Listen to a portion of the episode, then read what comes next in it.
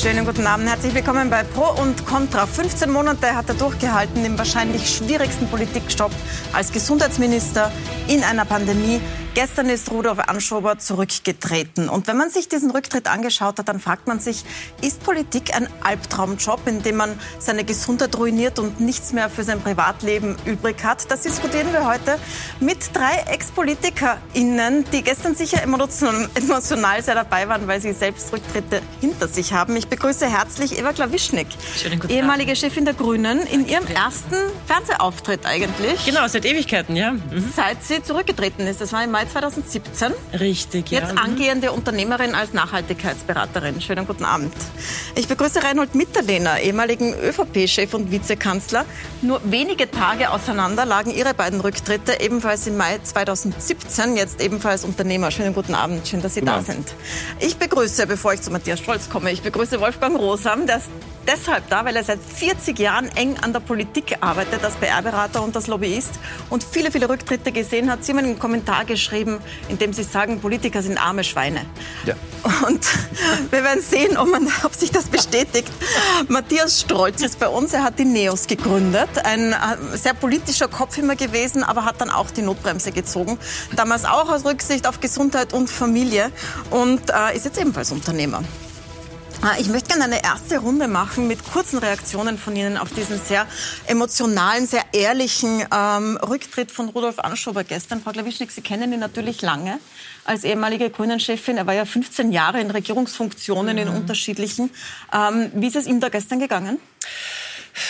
Also ich habe ähm, zwei Herzen in meiner Brust gehabt. Also einerseits habe ich mich ähm, wahnsinnig für ihn auch gefreut, dass er den Schritt setzt, also in Sorge auch um ihn und, se und seine Gesundheit. Andererseits hat es mir auch extrem leid getan, ähm, weil er wirklich viel versucht hat. Er hat wirklich ernsthaft viel Gutes versucht zu tun, ja. Und das auszutarieren ist ihm einfach nicht gelungen und es tut mir einfach sehr leid. Mitterlehner, haben Sie mitgelitten gestern bei der Rede? Ja, schon. Ich irgendwo ein Déjà-vu-Erlebnis gehabt, hat mir an meinen eigenen Rücktritt erinnert, muss ich ehrlich sagen. Insbesondere, wenn man merkt, wie halt dann der berühmte Satz dann zu formulieren ist und wie man halt dann Anlauf nimmt dazu und wie die Emotionen dann auch kommen. Auf der anderen Seite muss ich sagen, respektiere ich diesen Schritt äh, voll, äh, insbesondere wenn es um die Gesundheit geht.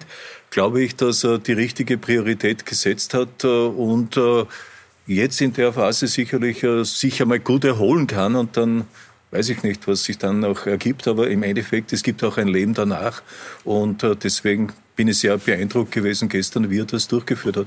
Wie man Ihnen drei sieht, das Leben danach, da sprechen wir auch noch drüber. Zuerst, Herr Strolz, Sie hatten auch einen sehr emotionalen Rücktritt. Wir schauen uns später noch einen Ausschnitt an. Ähm, wie geht es einem in so einem Moment, wenn man da steht? Wie ist es dem Herrn Anschober gestern gegangen?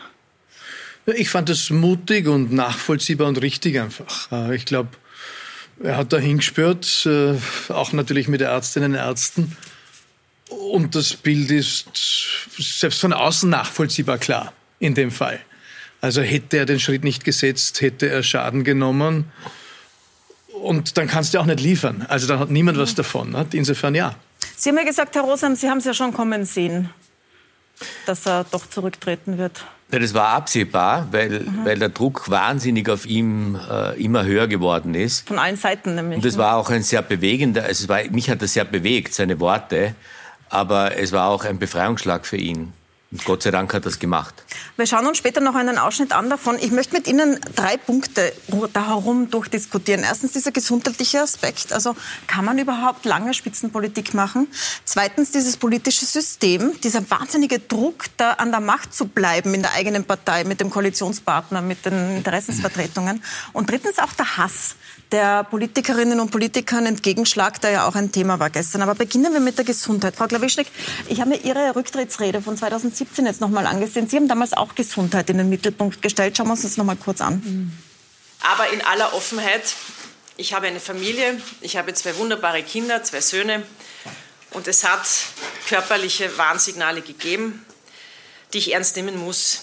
Ich habe gegenüber meiner Familie eine Verantwortung und meinen Kindern, dass ich gesund bleibe, dass ich in voller Gesundheit für Sie da bin. Danke an meine Wählerinnen und Wähler. Danke an meine Söhne, Benjamin und Sebastian und danke an Volker. Okay.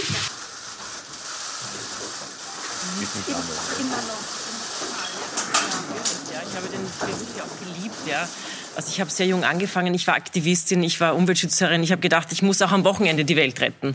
Und das ist sich halt nicht mehr ausgegangen. Ja? Und ähm, Körper hat nicht mehr mitgespielt. Ähm, und die letzte Woche, also ich war im AKH, die Ärzte haben zu mir gesagt, Frau Klawischnik, hätten wir nicht Ihren Namen gelesen, wir hätten Sie nicht mehr erkannt.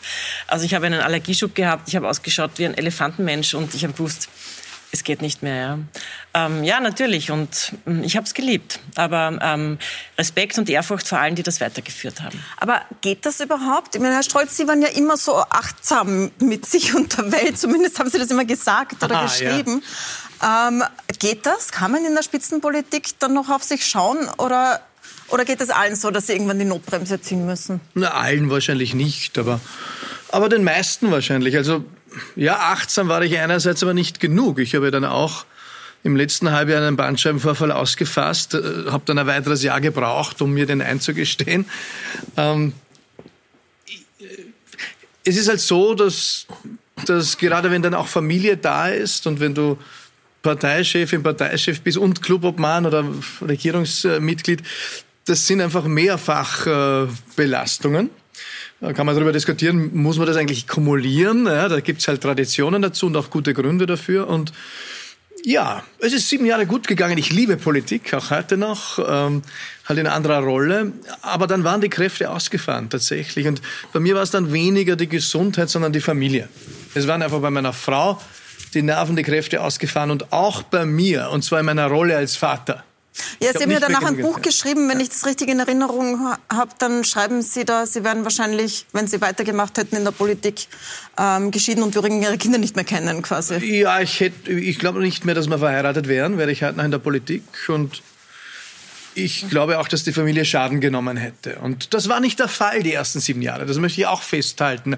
Natürlich waren große Belastungen da. Äh, aber irgendwann habe ich erkannt, erstens, ich bin gut ersetzbar zum ersten Mal. Ersetzbar bist du immer, ne? Ziegelstein geht schon, aber ähm, du bist nicht immer gut ersetzbar. Zumal als Mitgründer im Erkennen, ich bin hier zum ersten Mal gut ersetzbar, war ganz klar äh, die Vaterrolle, Ehemannrolle, die gesagt hat, hey, aber da drüben bist du nicht ersetzbar. Ne? Schauen wir uns von Ihnen auch noch kurz einen Ausschnitt an. Ich habe alle Ihre Reden angehört in den letzten Tagen. Schauen wir da kurz rein. Overload. Ich bin dankbar für die vielen Begegnungen, die mich tief berührt haben, die mein Leben auch reich gemacht haben in den letzten sieben Jahren. Also auch, es war auch emotional damals. Ja. Ähm, sollte man irgendwie sowas einführen wie eine begrenzte Periode, wenn sich das, wenn das so anstrengend ist? Na, bei den Neos ist das ja statutarisch verankert. Maximal drei Perioden in Parlamenten, maximal zwei Perioden in in Exekutive, in Regierungsfunktionen. Das halte ich für sinnvoll. Ähm, ja, halte ich für sinnvoll, dass man hier auch äh, für sich ein Ablaufdatum definiert. Herr Mitterleder, Sie waren lange in der Politik, also Sie, Sie haben sich kein Ablaufdatum in dem Sinn gesetzt. Kann man sagen, ich war lange in der Politik, also in, Wien, also ich habe angefangen im Jahr 1992 bis 2017, war ich rund neun Jahre dann Wirtschaftsminister vorher Abgeordneter, alles Mögliche. Äh, habe dann eine Dreifachrolle Klingt in Zeiten wie diesen wahnsinnig lang. habe eine Dreifachrolle gehabt als. Vizekanzler, als Parteiobmann, als Wirtschafts- und Wissenschaftsminister mit insgesamt acht Sektionen. Also Insider wissen, was das heißt. Mhm. Allein von den Formalitäten, die man mhm. sozusagen äh, von den Unterschriften und was man da leisten muss, äh, täglich zu erfüllen hat. Also du bist ordentlich angefüttert mit normalen Sachen und dann war ich noch Bezirkspartei, ob man auch an dem Wochenende im Einsatz. Aber ich muss sagen, im Unterschied vielleicht zu den anderen, ich glaube zumindest, dass ich das körperlich eigentlich recht gut vertragen habe. Also ich habe da keine äh, Probleme gehabt. Zumindest habe ich das geglaubt. Also wenn ich die Bilder von damals und heute sehe, äh, bin ich heute sicherlich entspannter. Ähm, und es hat eigentlich erst ein bisschen äh, später dann so richtig angefangen zu arbeiten, was, was sozusagen im Kopf davor geht und wie man das mhm. Ganze dann in der Weise aufbraucht und, und aufarbeitet. Und bei mir war eigentlich der Hintergrund der, warum ich dann gegangen bin. Ich war gerne in der Politik und mir ist darum gegangen, dass ich einfach äh, Dinge weiterbringe und Probleme erledige. Und wie ich bemerkt habe, dass das eigentlich gar nicht mehr gewünscht ist im Zusammenwirken mit dem anderen Regierungspartner von Teilen meiner eigenen Partei, weil der Erfolg äh, war eigentlich dann sozusagen der Ausschlussgrund für jemand anderen. Da habe ich bemerkt, dass ich eigentlich dann fehle in der Politik bin und dass ich diese Sache auch nicht oder vermutlich nicht gewinnen könnte. Oder wenn ich sie gewinne, gewinne ich wahrscheinlich mit einer gespaltenen Partei beim Wähler nicht. Und da habe ich dann die Konsequenz gezogen, weil es mir schon lieber war, klare Konsequenz, klarer Schnitt und nicht irgendwo dann wieder im Parlament oder in einer anderen Rolle. Und äh, mit dem war ich eigentlich, habe mir das dann doch einige Male auch nachher noch überlegt, äh, durchaus zufrieden. Ich finde, es war der richtige Schritt, habe mir auch ein bisschen oder sehr viel Respekt bei der, bei der Bevölkerung mitgenommen. Bin kein einziges Mal da schlecht angeredet worden oder negativ angeredet worden und so ist es und äh, deswegen bin ich nach wie vor an der Politik interessiert, aber es war ein klarer Schnitt. Schauen wir uns den klaren Schnitt an. Ich habe auch von Ihrer Rücktrittsrede einen, einen Teil rausgenommen, da geht es genau darum war auch im Mai 2017. Ich habe in den letzten Monaten und Tagen einfach keinen Sinn mehr gesehen. Ich bin kein Platzhalter. Deshalb, meine Damen und Herren, lege ich alle meine Funktionen zurück. Ich finde, es ist genug. Klare Worte waren das damals. Es ging damals darum, vielleicht um es allen in Erinnerung zu rufen, dass Sebastian Kurz quasi am Sprung zum Parteiobmann war, ähm, aber noch nicht dort war. Sie waren Parteiobmann, aber es war so rundherum klar, er will der Kanzlerkandidat sein und äh, wird das machen. Und ich würde gern das zum Anlass nehmen, darüber zu reden, so wie anstrengend ist es eigentlich, wenn man anders als in anderen Jobs ja nicht nur seinen Job machen muss und so wie Sie sagen, acht Sektionen und äh, Wirtschaftspolitik machen muss, sondern auch immer schauen muss, dass man das austariert, dass man überhaupt dort bleibt, wo man ist in der eigenen Partei. Wie anstrengend war denn das für Sie in dem Fall? Sie haben ein Buch darüber geschrieben, sehr, sehr ich ein Buch darüber geschrieben, ja. ja. Wobei sagen wir, es geht gar nicht so sehr um die Anstrengung, dass ich immer jetzt der Parteiobmann bleibe, sondern es geht darum, natürlich auch die, die Kräfte entsprechend richtig zu bündeln. Und äh, wie ich dann bemerkt habe, dass, äh, was die ganze Entwicklung anbelangt, also in unserer eigenen Partei äh, offensichtlich dann immer stärker, weil die Werte immer besser geworden sind. Der jetzige Bundeskanzler äh, an Position gewinnt, äh, habe ich auch den Schritt gesetzt und mit ihm das auch abgeklärt, dass er als Spitzenkandidat antreten soll. Also da haben wir uns durchaus geeinigt. Das ist mir nicht mehr darum gegangen, für mich etwas zu erkämpfen, sondern die Einheit der Partei auch zu bewahren. Und das ist uns auch einigermaßen dann gut gelungen. Und äh, dass das für mich jetzt persönlich eben keine strategische Option mehr ergeben hat, in dem Gesamtgefüge, wo es darum gegangen ist, möglichst bald die Koalition aufzubrechen, äh, das habe ich nicht als meine Rolle gesehen und deswegen auch eben diese entsprechende Konsequenz. Mhm. Aber dass es natürlich auch nicht einfach ist, wenn Sie vorher äh, ständig in der Politik, können Sie nicht heute abschalten am Abend und sagen, ich bin jetzt privat, sondern Sie sind ja dann ständig konfrontiert mit irgendwelchen Anrufen, mit den Meinungsumfragen, mit denen natürlich dann Politik und äh, teilweise auch Intrige gemacht wird.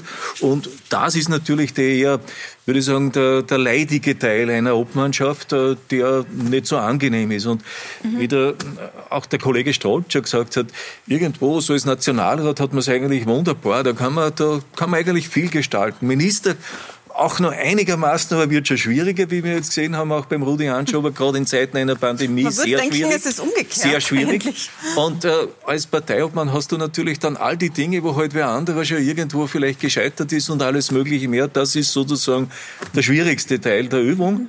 Und äh, das Blöde ist, ich fühle mich eher als Sachpolitiker und habe mit der Parteipolitik, so im ideologischen Sinn, ich muss jetzt gewinnen und den einen oder anderen da äh, entsprechend niederdrücken, das war nicht so meins. Mir war eher die Sache lieber. Ähm, Herr Rosam, jetzt war ja gestern, wenn man sich diese Rede angeschaut hat, dann hat man gemerkt, dass äh, Rudolf Anschober ähm, den Koalitionspartner und den Kanzler gar nie erwähnt hat, aber durchaus Parteipolitik beklagt hat, Populismus beklagt hat. Jetzt sagen viele, er ist einfach auch vom Koalitionspartner unter Druck gekommen ähm, und äh, ist im Regen stehen gelassen worden. Wie haben Sie das bewertet? Wie haben Sie sich das angeschaut? Das ist ja schon allein nicht so leicht, gegen diese sehr, sehr professionelle PR der ÖVP anzukommen als Koalitionspartner, oder? Naja, aber das ist jetzt schon ein bisschen eine einseitige Sicht, weil einer muss immer schuld sein. Ähm, wenn man schon so von, von Rücktritten und, und Motivationen spricht, dann muss man auch sagen, äh, ich habe in vielen Jahrzehnten Rücktritte erlebt, die auch nicht sehr freiwillig waren. Also es gab immer wieder Kanzler auch von anderen Couleurs, wo die, die, die richtig abgesägt, abgeschossen wurden. Äh, ich glaube nicht, dass es dass es ein, ein brutaleres Geschäft gibt, also in der freien Wirtschaft zum Beispiel, wenn es, da geht es auch hart zu, wenn es, wenn es um Positionen geht und, und Machtkämpfe. Aber so brutal wie in der Politik und, und, und, und, und so straight, äh, das, das bleibt ohne jeden Vergleich. Äh, wenn Sie jetzt sagen, dass der Herr Anschober ähm, ja, er hat sich beim Herrn Kurz nicht bedankt. Also ich habe auch genau zugehört, bei wem er sich alles bedankt hat. Ähm, beim Herrn Kurz nicht, das habe ich eigentlich erwartet. Ähm, ja, ich glaube, jeder hat darauf gewartet und das ist. Ja, aber Mai, das ist halt eine, eine Geste und, und dass es zwischen den beiden vielleicht nicht immer ganz gut funktioniert hat, das, das ist ja ein offenes Geheimnis. Ähm, es hat keinen offenen Schlagabtausch gegeben, da war man diszipliniert genug. Also man hat sich diese Blöße nicht gegeben, aber es gab natürlich äh, sehr unterschiedliche Meinungen äh, in, in, in, in Zeiten der Pandemie jetzt, äh, was, man, was man an Maßnahmen macht und was man nicht macht und dergleichen. Auf der anderen Seite muss man sagen, der Herr Kurz ist der Regierungschef, der Herr Schober gehört auch zu seinem Team.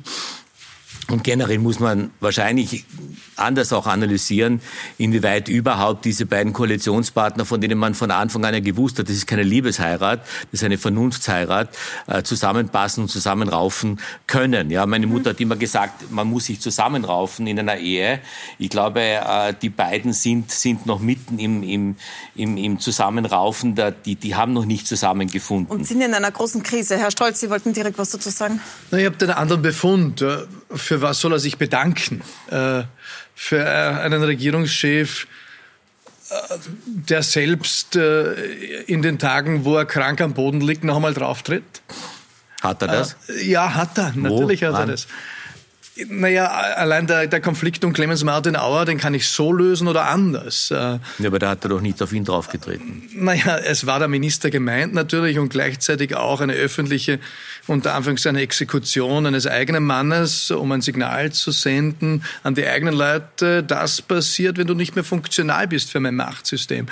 Ich finde das, ähm, so. ja, ist mein Befund, äh, ich, ich finde diese Form der Regierungsführung und des Politikstils, ähm, die ist nicht partnerschaftsfähig und es werden eben auch die Partner ausgehen mittelfristig. Aber muss es immer so sein, dass man sich zusammenrauft?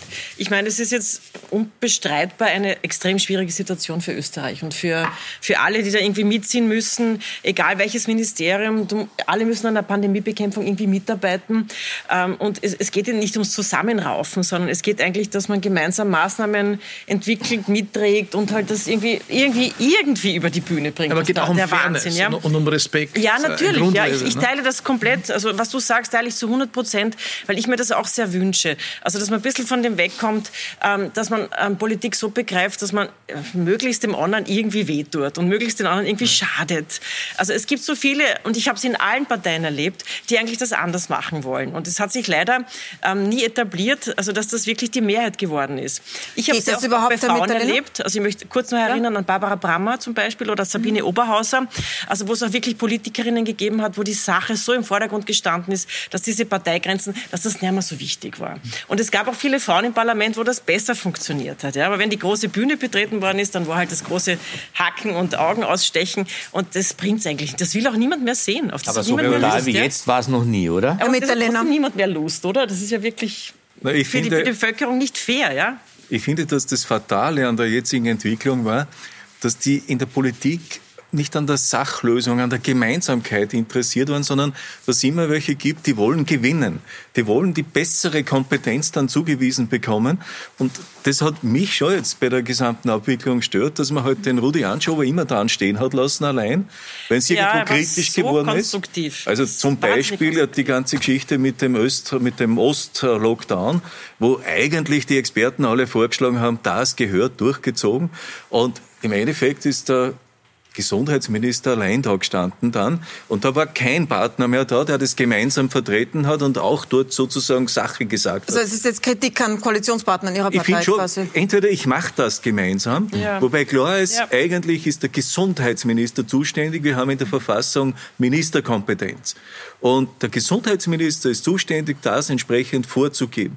Und in dem Kontext finde ich auch beispielsweise, abgesehen jetzt von dieser Beamtengeschichte, auch die Übernahme, dass auf einmal die Impfstrategie Chefsache ist, äh, das in der Öffentlichkeit so darzustellen und, und das so zu übernehmen, ja, wenn es nicht funktioniert, das finde ich, das finde ich einfach nicht sehr gut. Reinhold, wenn Bitte? es nicht funktioniert, wenn etwas nicht funktioniert, aber was heißt Chefstrategie? Was hat, was hat der, der, Chef, Chef dann an Verantwortung? Dann muss er auch die Verantwortung übernehmen die Verantwortung übernehmen, wenn ich dann zu wenig bestelle. Ja. Aber nicht dann wieder dem sagen, na, der, der Herr Auer ist eigentlich im Ministerium da zuständig gewesen, der ist jetzt verantwortlich. Aber Reinhold. Das hat mir, das ist keine gemeinsame, keine jetzt auch nach außen gemeinsam vorgetragene Aktion. Und da finde ich, dass der Gesundheitsminister heute im Regen stehen geblieben ist. Aber die Frage, Aber es ist ein bisschen scheinheilige Diskussion jetzt. Das ist ein bisschen scheinheilig, weil erinnern wir uns einmal, kurz nach Weihnachten äh, gab es massivste Kritik am Clemens Martin Auer, an jenem Beamten, der, der, der dann, der dann äh, den Job ein bisschen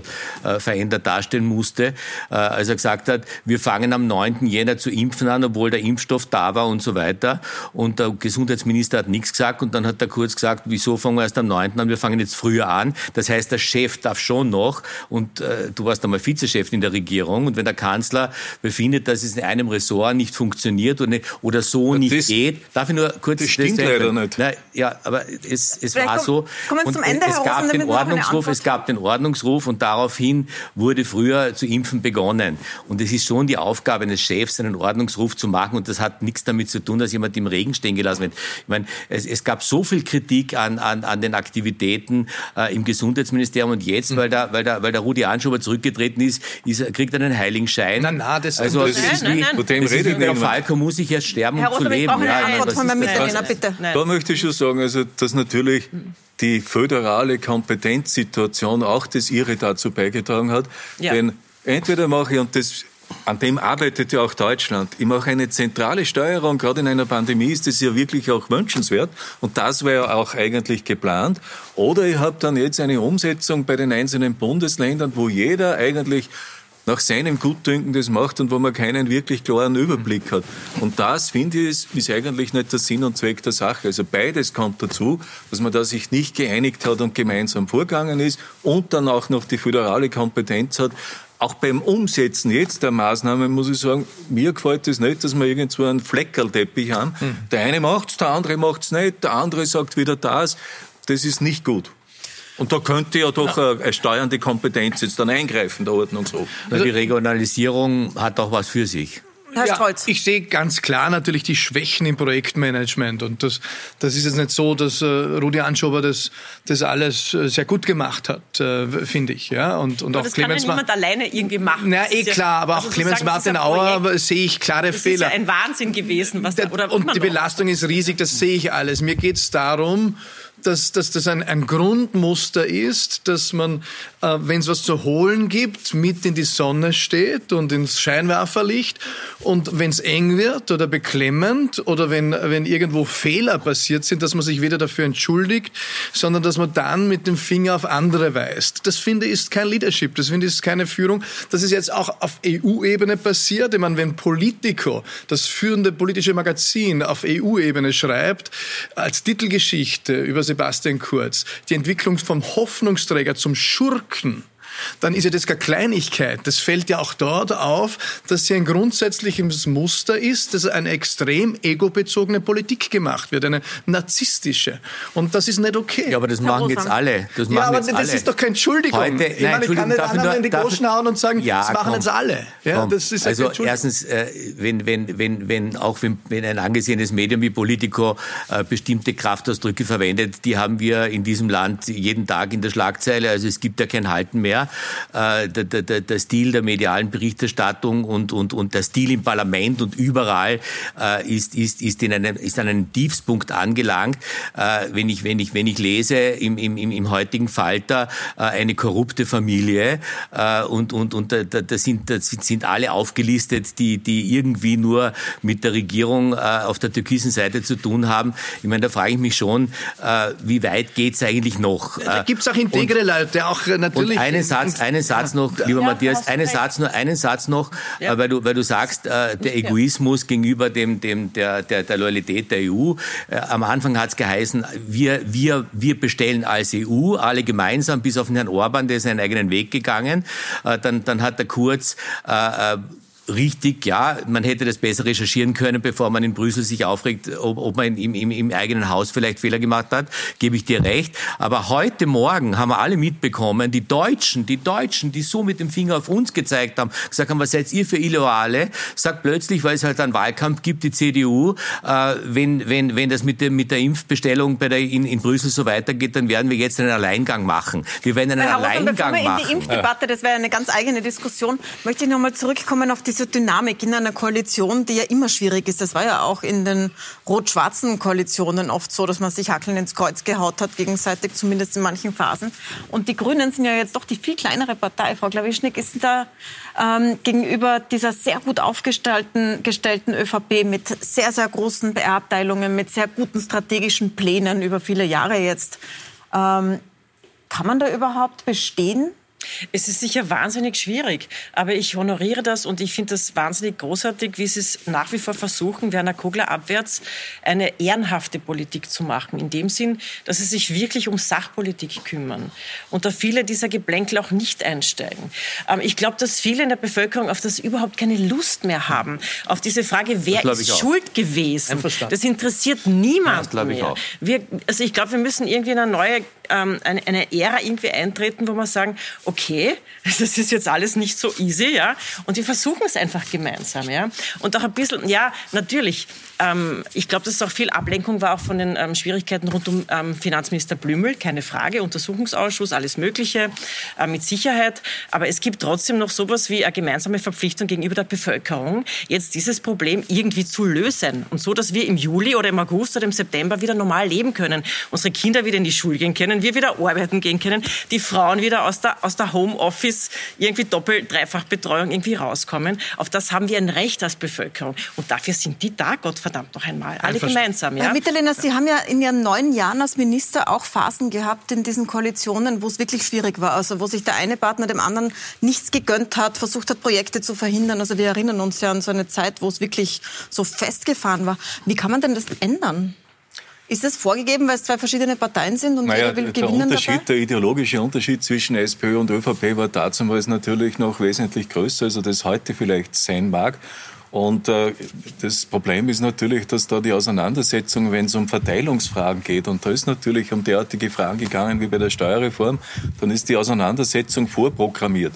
Ich selber war immer Gegner von Auseinandersetzungen in der Öffentlichkeit und habe versucht, ähm, ist mir mit dem Christian Kern und auch mit dem Werner Feimann ja großteils auch gelungen, auf der Ebene einigermaßen harmonisch aufzutreten, aber auch nicht immer und in der Sache was weiterzubringen. Und wenn ich mich daran erinnere, weil ja immer gesagt wird, unter Druck kann man nicht arbeiten, wie wir 2009 eingestiegen sind in die Bundesregierung, also eigentlich 2008, war die größte Wirtschaftskrise seit dem Jahr 1929.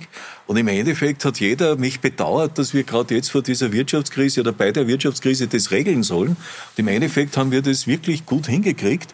Äh, und ohne da viel Aufhebens zu machen, das System der Kurzarbeit haben der Rudi Hunsdorf und ich damals erfunden. Äh, das ist heute noch das, das beste Instrument, mit dem man agiert. Und da glaube ich schon, dass man auch in, in schwierigen Phasen durchaus konsensual das drüber bringt. Für mich war das ein Musterbeispiel, wie man eine derartige Krise auch gemeinsam bewältigt. Gilt das heißt, das Übrigen, kritisieren Sie, dass das jetzt nicht gilt so im Übrigen für beide Parteien. Mhm. Und, und jetzt, ja, äh, ich glaube auch, dass die, die Frau Klawischnik recht hat. Im Endeffekt wollen die, die Leute nicht unbedingt die Befindlichkeiten da mitgeteilt kriegen und die Auseinandersetzungen.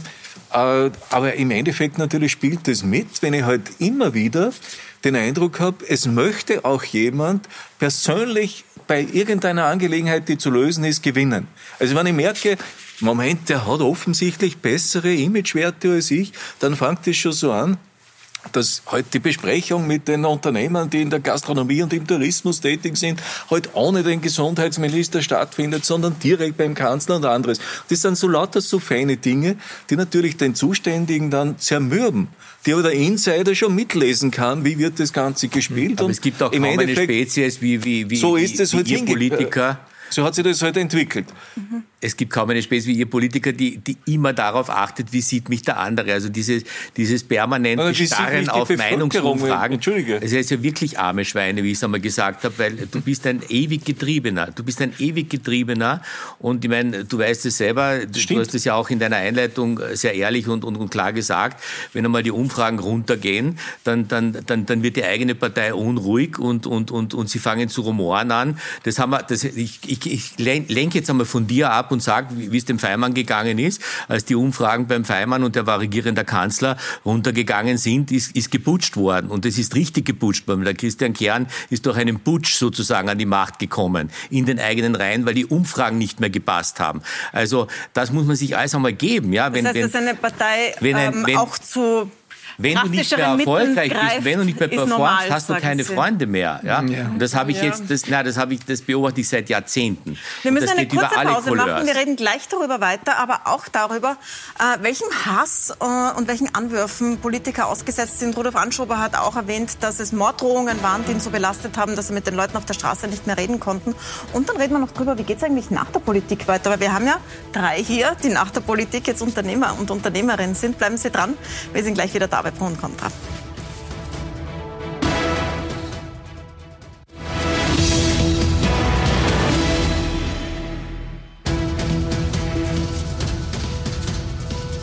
Willkommen zurück bei Pro und Contra. Rudolf Anschober ist als Gesundheitsminister zurückgetreten, weil es ihm zu viel geworden ist. Er war nicht mehr fit genug für das Amt und das lag am enormen Druck, unter dem er jetzt ein Jahr lang stand.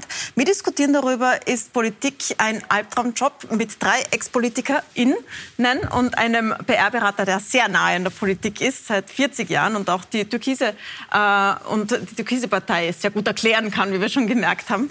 Ähm, Herr Mitterlehner, ich fasse mal kurz zusammen. Sie haben recht deutlich gesagt, dass Sie finden, dass der Bundeskanzler Rudi Anschober immer wieder im Regen stehen gelassen hat in den letzten Wochen und Monaten. Sie haben gesagt, das ist normal. Wenn die Umfragen runtergehen, dann, dann reagieren Parteien halt, weil das ist der. Politik ist gnadenlos und, und äh, nicht nur der politische Gegner äh, nützt jede, jede Gelegenheit äh, aus, um zu hitten, um zu schlagen, sondern auch mitunter die eigenen Parteifreunde, wenn die Umfragen im Keller sind. Ähm, Herr Strolz, jetzt wollte ich Sie noch fragen, in dieser Runde, hat sich das verschärft? Ist es brutaler geworden? Es ist verlogener worden. Ne? Also die Politik ist der Ort, wo wir uns ausmachen, wie wir miteinander leben. Wir brauchen diesen Ort. Also sobald wir mehr als zwei Maxeln sind, müssen wir uns was ausmachen, wie tun wir miteinander. Dafür brauchen wir Politik. Dafür brauchen wir Spielregeln.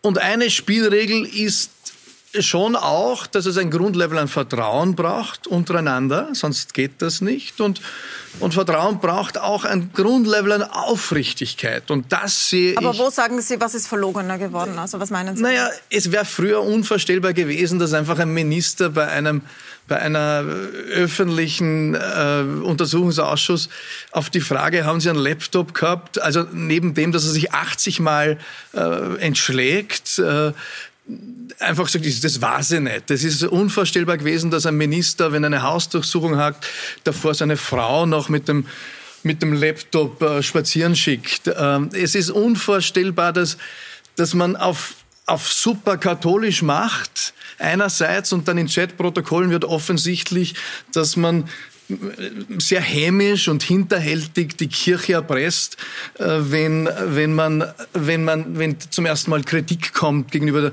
der, Regierungslinie. Und es ist, es ist für mich nicht nachvollziehbar, dass man homophobe Politik macht und gleichzeitig irgendwie auf, auf seinen Geräten 2500 Penisse sammelt und solche Dinge um dumm schickt auf Diensthandys.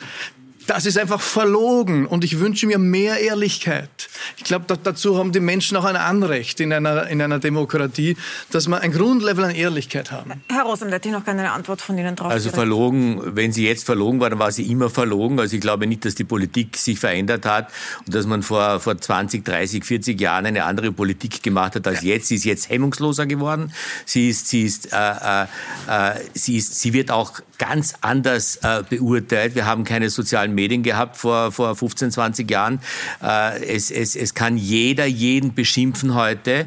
Und das, was du jetzt gerade gemacht hast, ist, ist eben auch, äh, wenn man einfach jemand, der nicht da sitzt. Ich ja, bin eine Fakten, sein, Nein, was du jetzt gerade gemacht hast, du hast ein, ein, ein zutiefst private Sphäre äh, des, des, des, des, des Thomas Schmidt, ja, äh, hier vor laufender Kamera äh, sozusagen mit, mit, mit einer politischen äh, Körperhaltung oder, oder, oder, oder mit einem Verhalten gleichgesetzt, was völlig unzulässig ist. Das Privatleben, also du bist jetzt aus der Politik draußen, aber das Privatleben sollte auch für einen Politiker noch tabu sein. Auch ein Politiker ist ein Mensch, er ist nicht nur ein armes Schwein, sondern er ist auch ein Mensch und er hat auch ein Anrecht auf eine private Intimsphäre. Und, und, und wie seine sexuelle Ausrichtung oder sonst irgendetwas ist, das geht das, sonst das niemand. Also, das hast jetzt aber du, ja, aber diese rote Linie hast ja. du, lieber Matthias. Erstens war es auf Twitter über, und haben ja, hunderttausende Menschen... Du, musst du das wiederholen, musst du es verstärken? Wolfgang, wenn... Das ist nicht in Ordnung. Wenn jemand äh, diese Dinge ähm, Erstens auf Diensthandy und so weiter, das finde ich nicht in Ordnung. Diensthandy ist gleich Privathandy, so what? Wer, wer hat heute schon drei Handys oder so, oder? Okay. Hast du zwei Handys gehabt? Als, als Nein, habe ich nicht gehabt. Ja, also. dann, dann probieren wir so. Mich regt einfach auf. Also die sollen herummachen, was sie wollen und sollen sich Fotos schicken, was sie wollen. Das ist privat, das sehe ich auch so. Gut. Aber sie sollen die Republik außen vor lassen.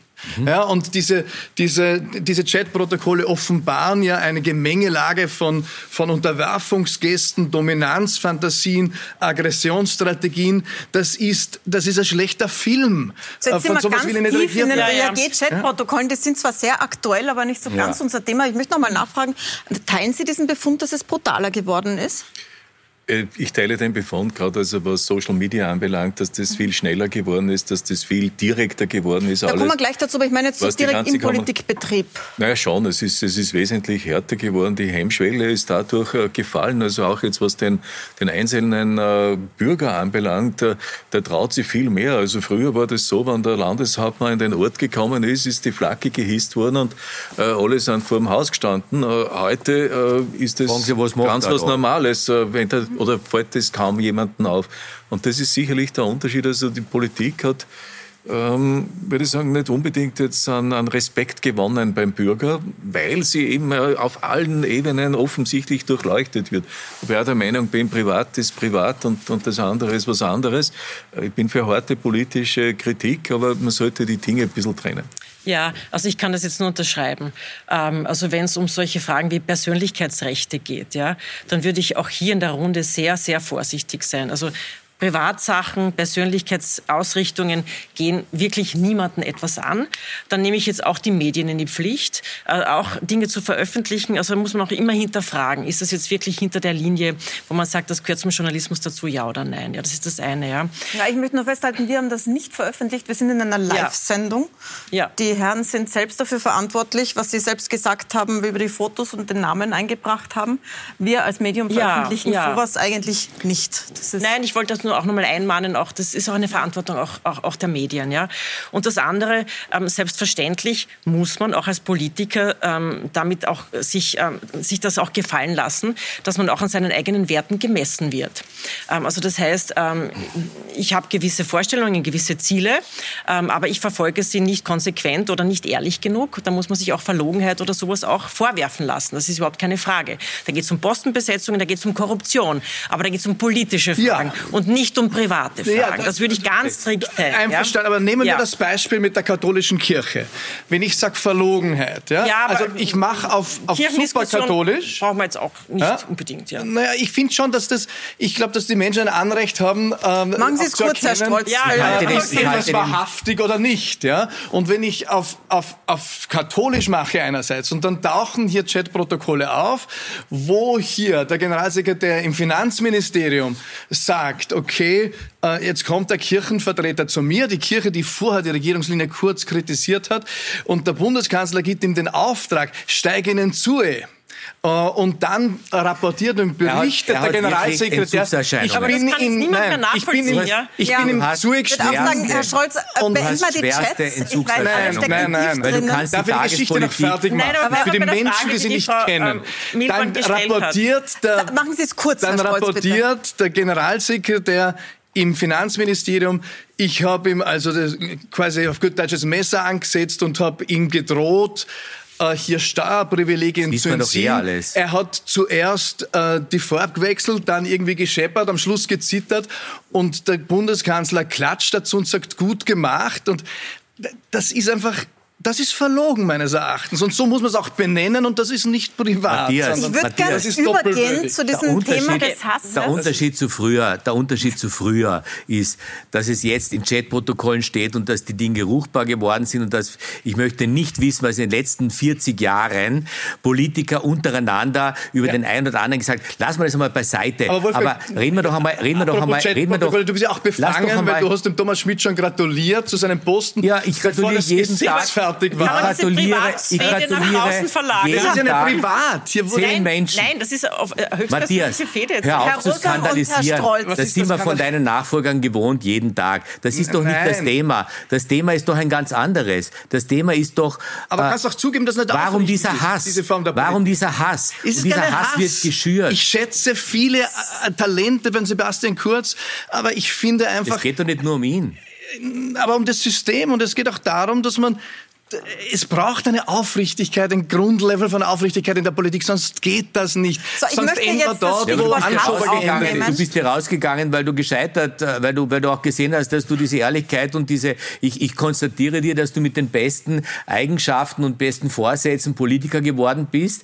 Warst du ja nicht immer und du wolltest etwas Neues schaffen und bist dann rausgegangen, weil du auch dich ausgebrannt, verbrannt gefühlt hast und so weiter. Und eigentlich ist es das, glaube ich, die Diskussion, warum man, warum, warum, warum verbrennt Politik? Warum, warum ja, verdirbt aber da, dann, dann Politik? reden wir über den Stil. Und, dann reden wir nein, nein, aber das ist, doch, das ist doch das Thema. Es ist so, doch jetzt Herr Rosam, ich nehme Ihnen jetzt das Wort weg, weil ich ja. möchte nämlich genau auf dieses Hassthema noch kommen. Ja. Weil äh, Rudolf Anschober in seiner Rücktrittsrede ja auch gesagt hat, dass eines seiner großen Probleme waren diese Hassbotschaften, die Drohungen. Er konnte seit November nur mehr mit der Cobra rund um sich rausgehen. Er konnte mit Leuten auf der Straße nicht mehr reden. Wir wissen, er hat sonst immer getwittert. Ja, und er ist ja so gern mit dem Zug gefahren. Genau. Ja, und das haben Sie ja auch erlebt, Frau Klawischnik. Das war ja bei Ihnen auch ein Riesenthema. Sie haben dann ja auf Facebook geklagt. Ja. Ähm, ist das etwas, jetzt denkt man sich so, okay, als Politiker die Politiker haben so eine dicke Haut, die lesen das gar nicht oder das geht ihnen nicht nahe. Freiwild. Jetzt höre ich schon öfters, es geht ihnen doch nahe. Wie schlimm ist denn das, wenn man ja. so Social Media anonym Hass abbekommt? Ich meine, man muss schon auch einmal ähm, auch, auch, dazu sagen, es gibt auch Privatmenschen, äh, die nicht in der Politik sind, die auch mit solchen Problemen konfrontiert sind. Mhm. Frauen. Also das ist überhaupt keine Frage, dass das nicht ein, ein übergreifendes Phänomen ist, dass das viele gesellschaftliche Bereiche überschwemmt mittlerweile. Aber in der Politik steht es natürlich vollkommen in einer Auslage. Ja? Und bei mir war spätestens dann da offen aus, also wie ich Briefe bekommen habe, ähm, ähm, Klavischniks Kinder töten. Ja, na, uh, das ist jetzt, das, das geht sich jetzt echt nicht mehr aus. Ja. Ähm, ich habe ähm, eine politische Schlussfolgerung daraus gezogen. Also ich habe geklagt, ich habe alles, was klagbar ist, geklagt und das ist dank meiner Anwältin auch jetzt noch am Laufen.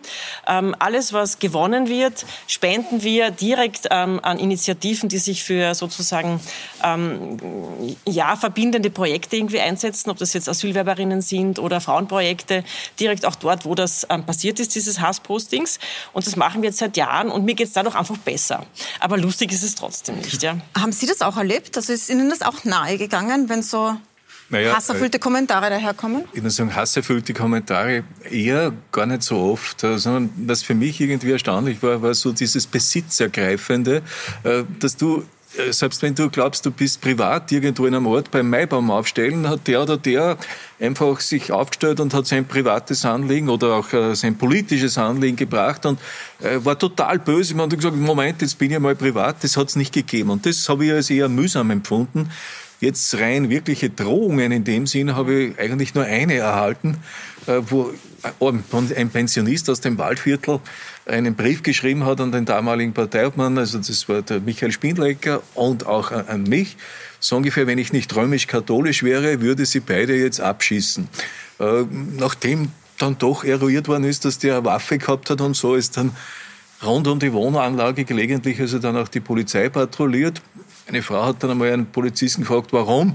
Ja, da wohnt irgend so ein Politiker und da müssen wir jetzt kontrollieren, ob da nicht irgendwie Fremde auftauchen. Das war es aber auch schon. Mhm. Ansonsten muss ich sagen, habe ich nie Bewachung oder sonstiges gebraucht. Aber das hat eine neue Dimension, du hast es ja auch schon festgestellt, Reinhold, äh, das hat eine neue Dimension bekommen. Und, und das, was heute im Netz, im ja. Netz ja. an Hass ja. hier versprüht wird, und du hast natürlich vollkommen recht, es geht nicht nur gegen Politiker, aber gegen Politiker ganz besonders und ganz besonders gegen einen. Ja?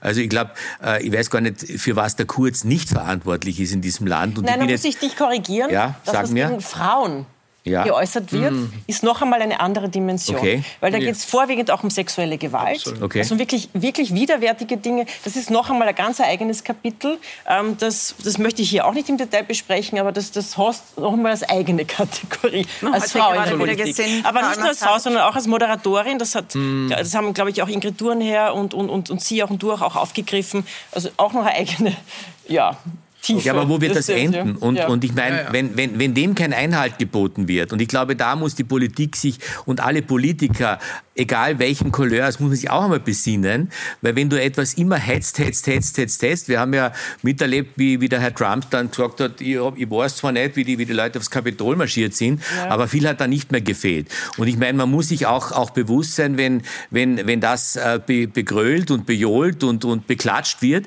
dass die Leute noch weniger Hemmungen haben mhm. und es fehlt dann bald nicht mehr, bis, bis, bis irgendein Stein fällt oder, oder ein Schuss äh, knallt und so. Ja, und ich will es jetzt, ja. ich will es jetzt nicht übertreiben, aber, aber das, ich, ich habe echt Sorge, ich habe echt Sorge, wohin das noch führt. Ja. Kurze Antwort, Herr Mitterlehner. Also ich finde, dass man da gerade, also was die Kontrolle von Social Media anbelangt, auf dem richtigen Weg ist und auch äh, entsprechenden Stopp, wenn etwas äh, unter die Gürtellinie geht und anderes passiert, Gewaltdrohungen, dass hier reagiert werden muss. Und da sind wir wahrscheinlich noch nicht am Ende der Fahnenstange. Äh, man muss denen, die das machen, die Anonymität nehmen. Dann äh, wird der Ton wahrscheinlich ein anderer werden. Äh, weil halt dann die Nachverfolgbarkeit eine wesentlich bessere ist. Ich möchte mit Ihnen noch kurz, weil Sie ja alle drei aus der Politik ausgestiegen sind, so wie Rudolf Anschober gestern besprechen, wie geht es denn weiter nach der Politik?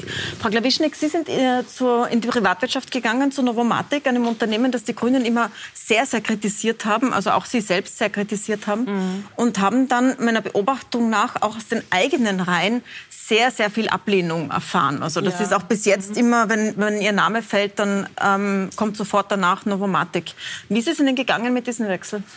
Naja, Wo Sie jetzt, ähm, jetzt inzwischen wechseln Sie in die Unternehmerschaft, aber das war ja, direkt drauf. Also ganz offen gesprochen, ich habe damals sehr, sehr lange gesucht. Mhm. Also es ist nicht so, dass du danach irgendwie ähm, die mit Rosen gebetteten ähm, ja, Gemächer aufsuchen kannst. Im Gegenteil, es ist eine sehr schwere Prüfung, bis du da überhaupt irgendwas findest. Also, weil du kannst dich nicht bewerben. Wie willst du dich als Politikerin bewerben, die jeder in Österreich kennt? Also es war ganz schwer. Ähm, und es war dann auch, das muss ich auch ehrlich sagen, auch Groll dabei bei mir. Also auch Verletzung und Kränkung. Ja? Und, gegenüber ja, ich, ja, gegenüber auch meiner eigenen Partei. Ja, also ganz ehrlich gesagt, ich, ich war auch gekränkt. Ja, ähm, es war auch Trotz dabei. Ja, sage ich ganz ehrlich. Ähm, ich habe mich im Stich gelassen gefühlt. Ich habe mich ihm zum Schluss auch ähm, ausgesetzt gefühlt. Ich habe das Gefühl gehabt, ich habe mich eh so abgerackert und ähm, trotzdem wurde es ähm, letztendlich auch von vielen kritisiert, was ich gemacht habe. Ja, aber das gehört wahrscheinlich auch dazu, dass man ähm, ja eher das Negative dann sieht. Aber ich, ich war zum Schluss auch gekränkt, ja. Und aus der Kränkung heraus haben Sie dann beschlossen, quasi auch, die Seiten zu wechseln, ganz radikal. Das hat auch mitgespielt. Und da denkst du, okay, jetzt breche ich die Brüche ab, jetzt zünde ich alles an. Also das ist auch ein bisschen so mein Naturell, auch manchmal gewisse Grenzen zu überschreiten. Aber ich habe dort viel gelernt. Also ich habe auch aus einer Wirtschaftsperspektive, die ganz woanders ist, auch wahnsinnig viel gelernt. Und das ist das Positive an dem, was daraus Aber jetzt ist, ja. wechseln Sie wieder. Jetzt, jetzt gehe ich wieder ganz ins Neue und mache mich selbstständig und freue mich, ja, mich wieder einbringen zu können. So wie Sie beide auch. Sie haben sich auch beide selbstständig gemacht gemacht. Haben Sie gesucht einen Job oder, haben Sie, oder war das ganz klar, dass das nicht geht? Naja, ich muss schon sagen, kann da fast ein bisschen anknüpfen an die Frau Klawischnik. Also du hast am Anfang so etwas wie eine Art äh, Euphoriephase. Du hast alles hinter dir gelassen und merkst aber dann, dass du eigentlich relativ allein da stehst. Du bist mhm. also nicht einmal sozial versichert. Und äh, bei mir, ich war Wirtschaftsminister und traue mir zu sagen, ich habe wirklich gute Kontakte gehabt, auch zu den Unternehmen. Und habe auch zig Anfragen gehabt, äh, was Aufsichtsrat und anderes anbelangt. Und da hat sich dann vieles zerschlagen, wie die halt bemerkt haben, naja, der kommende Mann, der jetzt also auch der Bundeskanzler ist und der, sind sie vielleicht nicht ganz grün und äh, ohne irgendwelche Angabe von Gründen ist halt sehr vieles dann wieder verschwunden. Und da bin ich dann relativ auf mich allein gestellt äh, geblieben. Ein paar haben mir die Treue gehalten, muss ich sagen. Und äh, mit dem bin ich dann eigentlich ganz gut über die Runden gekommen. Ich habe das nicht so wie der Alfred Gusenbauer beispielsweise so groß gemacht, aber im kleinen Bereich meine Kontakte genützt und eigentlich auch ein bisschen was damit verdient. Habe dann auch ein Buch geschrieben, muss ganz ehrlich sagen, der Rudi Anschober wird es ja auch tun. Äh, Einen Roman haben wir gehört. Ja. Naja, ich, ich glaube, je besser man auch die emotionale, persönliche Komponente da hineinnimmt, umso besser ist es überhaupt für den Leser. Äh, reiner Dokumentation interessiert offensichtlich niemanden. Da wunderbar die Wirtschaftskrise aufgearbeitet, hat mir kein Mensch auf, angeredet auf das. Und auch das hat sich ganz gut verkauft. Summa summarum, äh, es ist nicht so. Die, die, meisten Leute glauben ja, jetzt genießt er dann seine Pension, die Politikerpension. Du kriegst keine Politikerpension. Die gibt's also die nicht mehr. ganz wenige gibt es, aber ich bin da nicht Peter in diese Pilz, Klasse gefallen. Ich kriege von der Pensionskasse, wo, noch, ja. wo ich über 17 Jahre oder noch länger eingezahlt habe, kriege ich genau 1400 Euro. Ja, also damit der Traum, den manche da sehen, der wird für den Politiker, der mal Politiker war, so super erfüllt, ist es nicht. Aber ich muss sagen, ich kann also mit dem, was ich rundherum gemacht habe, wirklich gut leben. Und im Endeffekt ist eigentlich der Rat an alle anderen, sich auf sich selber verlassen, den Tag strukturieren und dann geht es eigentlich wunderbar. Und nach einiger Zeit, aber es dauert eher länger, äh, hat man den Übergang wirklich gut geschafft. Und Jetzt sind wir leider schon ganz am Ende der Sendezeit. Jetzt ein Satz, Herr Strolz, zurück zum, zum Leben nach der Politik. Sie haben ja auch ein Buch geschrieben darüber. Wir empfehlen das an dieser Stelle. Ich war vorher zwölf Jahre Unternehmer und bin dann wieder in das Unternehmertum zurückgestiegen. Ja, das ist nicht so schnell gegangen wie ich gedacht hätte auch. Und es, es ist nicht einfach, das, das, sehe ich auch, aber es ist, äh, hat sich gut entwickelt. Also ich bin da gut, bin da happy. Das ist gut so. Dann man, könnte jeden, man könnte jeden gleich abraten, Politiker zu werden und gleich Berater zu werden. Das ist das bessere Geschäft. Sagt der Berater. Ja, Im Abschluss man was. Es geht ja nicht um das Geschäft. Das oh, Danke Ihnen sehr für diese sehr, sehr tolle bewegen, Runde. Ja? Danke, dass Sie, dass Sie da sind und Ihre Erfahrungen teilen in dieser Zusammenstellung. Ihnen danke ich fürs Zusehen. Die ganze Sendung gibt es natürlich auf unseren Apps äh, und auch als Podcast. Danke fürs Dabeisein. Viel Spaß mit unserem Programm.